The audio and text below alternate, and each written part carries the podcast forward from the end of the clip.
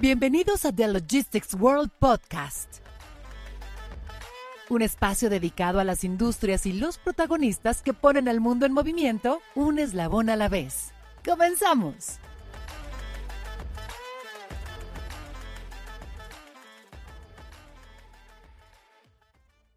Hola, bienvenidos a la sexta entrega de The Logistics World Podcast. Qué gusto que nos escuchen nuevamente y bienvenidos a los nuevos podescuchas que se suman a nuestra comunidad, ya sea en Spotify, en Google Play, en Apple Podcast o SoundCloud. Soy Catalina Martínez Quintero, editora de contenidos de TheLogisticsWorld.com. Saludo a mi co-conductora y gerente de contenidos de nuestro portal, Ilse Mauber Roura.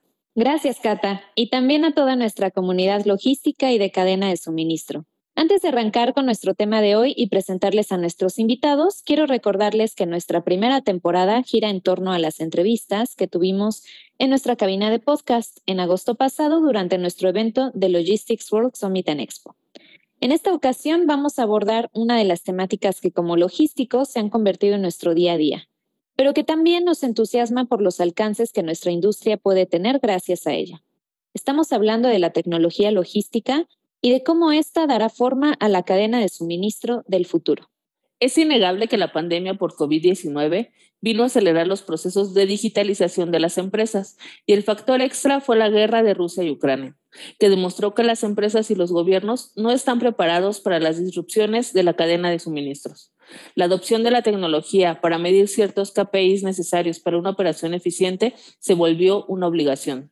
Además, tomar decisiones en tiempo real y eficientar procesos mediante la automatización y la inteligencia artificial en las organizaciones llegó para quedarse.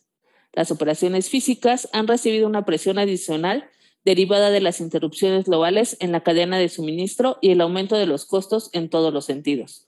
La digitalización, que es la aplicación de tecnologías digitales para conectar datos y procesos a través de las operaciones, permite a las organizaciones evaluar y dar respuesta a las problemáticas en tiempo real. De acuerdo con el reporte Estado de las Operaciones Conectadas 2022 elaborado por Samsara, 95% de los líderes está de acuerdo en que la digitalización de sus operaciones mejora su capacidad para hacer frente a las interrupciones. Si bien utilizar software de última generación o realizar inversiones en tecnología al interior de la organización es una decisión difícil, Resulta que 91% de los encuestados coincidió que las inversiones en tecnología digital han aumentado sus ganancias netas. Los expertos y gurús logísticos coinciden por su parte en que las cadenas de suministro del futuro deben de ser resilientes, sustentables y también digitales. Mark Miller, autoridad internacional de supply chain, compartió en nuestra cabina de podcast cómo el camino hacia la digitalización debe de encararse y ser continuo pero también advirtió que no es un camino corto, sino más bien uno que nunca termina debido a las constantes innovaciones tecnológicas que surgen en distintas industrias. La de logística y cadena de suministro justamente no es la excepción. De hecho, en su keynote que impartió en nuestro escenario del Summit Internacional, este experto anticipó que se viene una disrupción masiva en estas industrias para el año 2030. Para Mark, las tecnologías digitales para los almacenes son las que tienen más potencial de implementación. Las que se enfocan en la producción son las más avanzadas y las destinadas al sector transporte son las más atractivas o excitantes. En el almacén, en la producción, el transporte y la logística, todos van a adoptar cada vez más las tecnologías digitales. Y eso se ha acelerado como resultado directo del COVID, donde hemos tenido escasez de mano de obra, porque algunas de las personas estaban enfermas y no podían ir a trabajar. Y se ha intentado reducir el contacto entre personas. Esto nos ha dado la oportunidad de embarcarnos en la aceleración del despliegue de tecnologías digitales en la logística. Efectivamente, hemos comenzado a ver cómo en algunos países ya trabajan en proyectos enfocados a la innovación en el transporte, no solo de personas, sino de mercancías.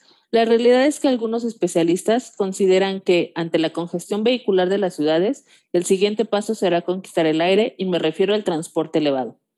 Por ejemplo, en el Parque de Investigación, Tecnología e Innovación de Sarja, una ciudad de Emiratos Árabes Unidos, se prepara todo para tener lista una terminal de contenedores con cápsulas de acero que colgarán de una cuerda del mismo material y el soporte se hará en la parte superior.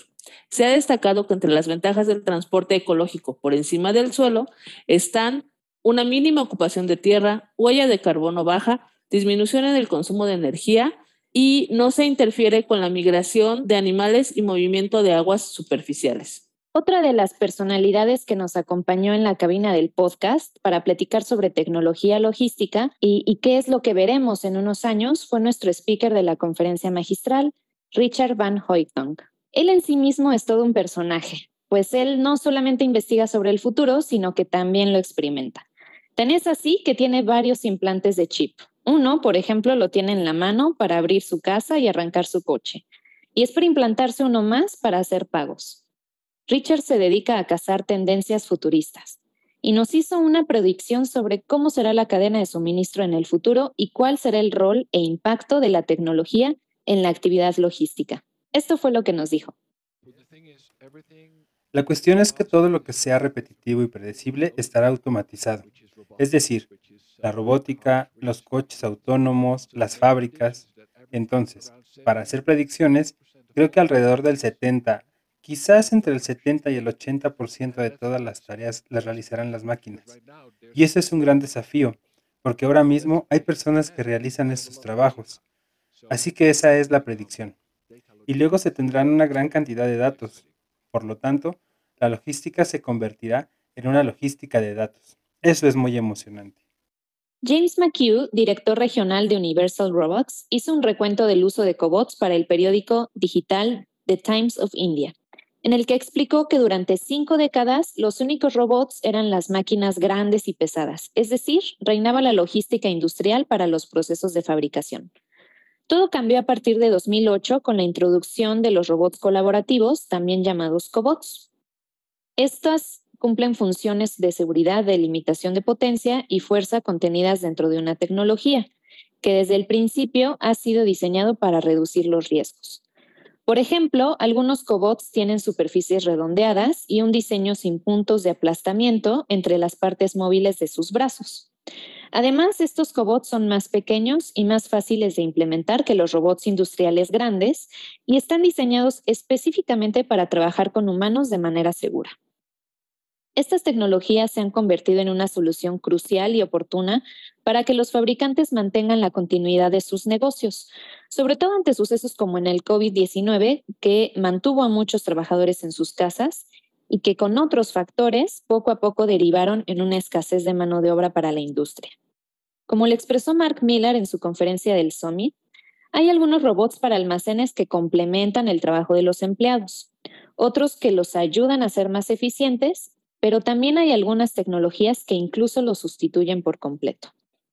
También los fabricantes utilizan cobots para ser más productivos, minimizar los residuos y mejorar las condiciones del trabajo del personal. Estos robots colaborativos eh, pueden asumir tareas peligrosas como soldadura, levantamiento pesado y tareas de movimiento repetitivo para reducir el riesgo de lesiones en los trabajadores. Otro dato interesante es que se espera que el tamaño del mercado global de robots móviles autónomos alcance los 10.660 billones de dólares para 2030. Los titulares de la industria manufacturera se han dado cuenta de que los costos asociados con el mantenimiento y la adquisición de robots móviles autónomos tienden a ser significativamente menores que los costos incurridos en los salarios del personal y otros beneficios relacionados. Los AMR, es decir, un robot móvil autónomo, eh, benefician a los operadores de almacenes al reducir la carga de trabajo de los recolectores de pedidos y mejorar la seguridad al eliminar los accidentes con montacargas y las enfermedades musculoesqueléticas.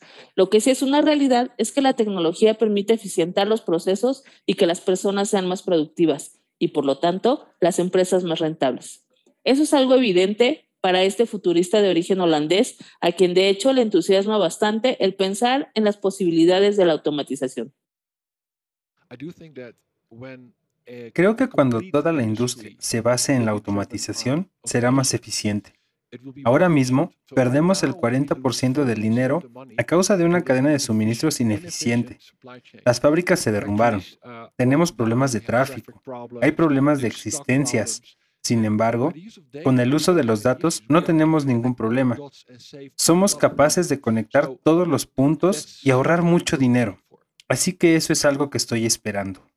Según el informe de Madurez Digital 2022, realizado por segundo año consecutivo por Kio Networks, Doug Walker, EY México y Needed, los directivos del país están más involucrados con la evolución tecnológica de sus compañías. A dos años del inicio de la pandemia que detonó una transformación digital en todo el mundo, los empresarios entrevistados afirmaron que hoy la tecnología ya no es una opción, sino una competencia básica para la productividad y el crecimiento. Si la gente no está alineada, es muy difícil progresar. Por eso es clave lograr que todos en la organización se convenzan de las oportunidades que abre el mundo digital y de la pérdida de competitividad que implica no sumarse a él. Pero también existen retos al momento de querer adoptar estas tecnologías. Para Mark Miller, los desafíos principalmente tienen que ver con dos factores. Escuchemos cuáles son. Bueno, parte del desafío es que la tecnología está en constante evolución, ¿verdad? Así que parte del desafío es mantenerse al día con la tecnología. Obviamente, las empresas tendrán desafíos económicos. Ya sabes, hablamos de presupuestos limitados, pero las grandes empresas tienen presupuestos limitados y las pymes también. Solo que el límite de las grandes empresas es un poco más alto que el límite de las pymes. Pero todo el mundo tiene un presupuesto limitado. Creo que una de las áreas que nos preocupan es la ciberseguridad y la cantidad de ciberfraudes y piratería informática que se produce. Por lo tanto, cuanto más nos digitalizamos, más debemos asegurarnos de contar con los protocolos de seguridad para protegernos de los delincuentes del mundo cibernético, que por supuesto suelen ir uno o dos pasos por delante. Por eso creo que la ciberseguridad, a medida que nos volvamos más digitales, debe convertirse en una prioridad mayor para nosotros. Respecto a este tema, Carlos Cortés, presidente y director general de HP México y uno de nuestros articulistas, nos compartió en su más reciente colaboración que muchas empresas del sector carecen de las defensas necesarias para hacer frente a ataques cibernéticos, los cuales, más allá de simplemente afectar una computadora de un miembro de la organización, pueden resultar en el freno total de operaciones, hecho que se traduce en pérdidas millonarias. Prueba de ello la encontramos el año pasado cuando un grupo de hackers robó una sola contraseña del servidor de Colonial Pipeline, el sistema de oleoductos más importante en Estados Unidos, lo que logró detener el flujo de suministro de combustible en el sureste del país por una semana. Lo preocupante es que casos como este ocurren una o dos veces al mes en todo el mundo, y si las organizaciones del sector no modernizan sus sistemas de seguridad, podrían llegar a ocurrir mucho más seguido. Me parece interesante que Richard también nos mencionó este aspecto de la vulnerabilidad de las cadenas de suministro ante los ciberataques. Es curioso porque él como futurista también se ha especializado en el cibercrimen y nos advirtió que la industria está más propensa a los ataques de lo que podríamos pensar. Sí, una de mis principales preocupaciones, de las que también hablé, porque también doy muchas charlas sobre el futuro de la ciberdelincuencia, la delincuencia y el terrorismo. Quiero decir, los chicos que conozco, conozco a algunos hackers malos y también a buenos hackers, persiguen la cadena de suministro. Y lo hacen porque van a conseguir mucho dinero. Tomarán como rehenes los datos y obtendrán el pago por su rescate. Así que eso es un gran problema lo que me preocupa primero es que, dado que la industria está automatizada, mucha gente que escucha este podcast no sobrevivirá porque no puede mantenerse al día. Esa es una. Por lo tanto, la advertencia es mantenerse al día con el rápido ritmo del cambio. En segundo lugar, se está hackeando el futuro de la cadena de suministro, lo cual es un problema, pero podemos protegernos con buenos detectives cibernéticos. Así que hay mucho desafío. Pasando a temas un poco más amables, hablemos ahora sobre la innovación y cómo pueden los líderes no solo implementar estas disrupciones en su operación, sino también provocarla al interior, desde el ADN mismo de sus organizaciones. Todo parte, a decir de Richard, de construir una visión de hacia dónde se quiere llevar a la empresa. La cuestión es que la primera inversión que tienen que hacer es construir una visión. Y solo puedes construir una visión si investigas el futuro, si experimentas con él, Ahora mismo necesitamos invertir dinero para descubrir el futuro.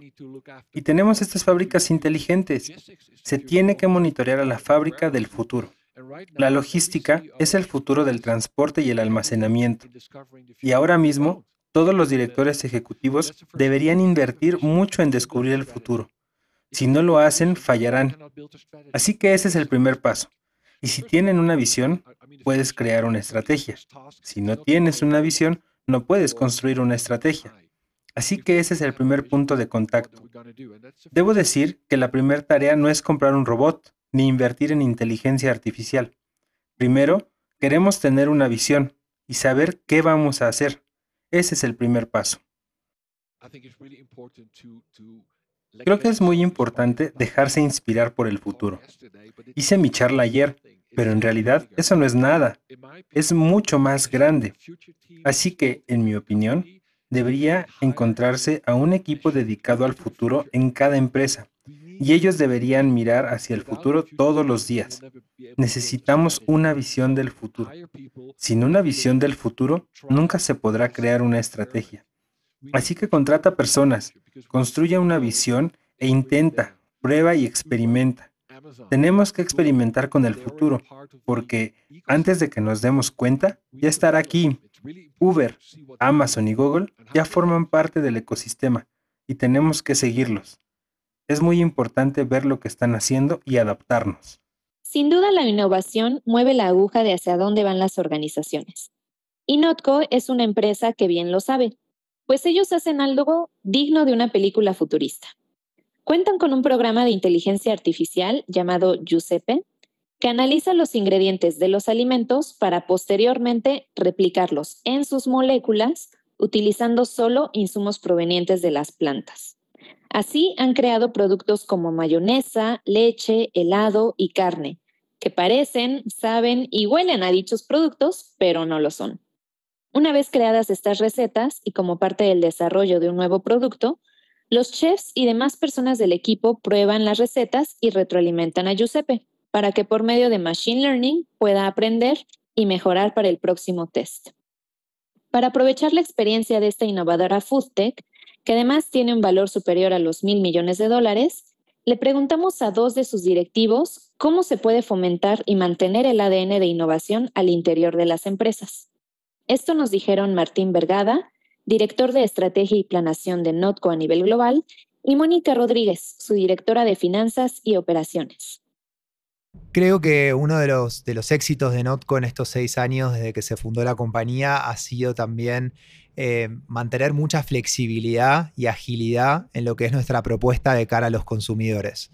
Todo lo que tiene que ver con innovación es clave para el crecimiento de ventas de cualquier empresa entonces yo creo que el, consejo principal para cualquier empresa es cuestionarse eh, periódicamente cómo se están haciendo las cosas hasta ese momento y no tener miedo a desafiar ese status quo y a desafiar quizás los ways of working actuales.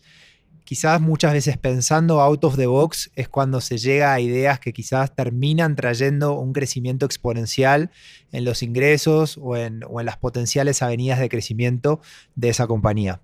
Pues yo creo que también simplificando las cosas y siempre preguntándose cómo podría ser distinto, ¿no? Eh, muchas veces pensamos que todo tiene que ser eh, de una manera muy elaborada o muy estructurada, con muchos procesos en medio, y a veces la solución es simplemente simplificarlo y ver cómo llegas a más consumidores, cómo llegas a nuevas personas, cómo generas un nuevo mercado. Entonces, para mí la sugerencia es esa, siempre estar cuestionando, nunca nunca buscar el hacer las cosas más complicadas de lo que deberían de ser.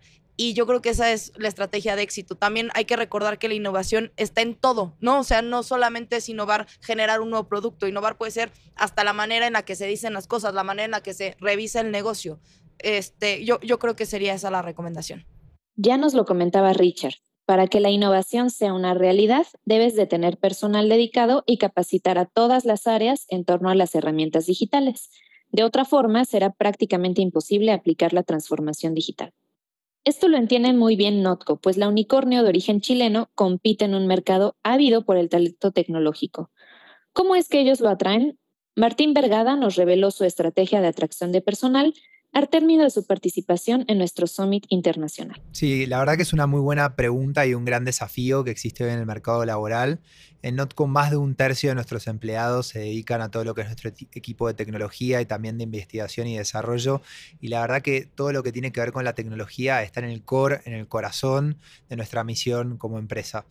Básicamente lo que nosotros ofrecemos a los distintos talentos del mundo de la tecnología que hay en el mercado es la posibilidad de participar en un equipo donde tienen mucha exposición desde el primer día, donde hay una verdadera expectativa de que cada uno de los ingenieros informáticos que tenemos y de los científicos que tenemos tomen un ownership real de los desafíos en los que trabajan, sin la necesidad de que haya muchos procesos burocráticos y que también sean proyectos donde cada partner que se suma a Notco pueda ver realmente el impacto y los resultados de esas iniciativas en las que estuvo trabajando, ya sea con sus aciertos o sus, errores. No cabe duda de los cambios tan radicales que han sufrido las empresas en los últimos tres años. Y no se diga la cadena de suministro con diversos retos por delante. La adopción de la tecnología y los avances en la innovación dieron un salto de años, si bien avanzábamos en el camino de la digitalización, la obligación de quedarse en casa incentivó a las organizaciones a cambiar a una gran velocidad.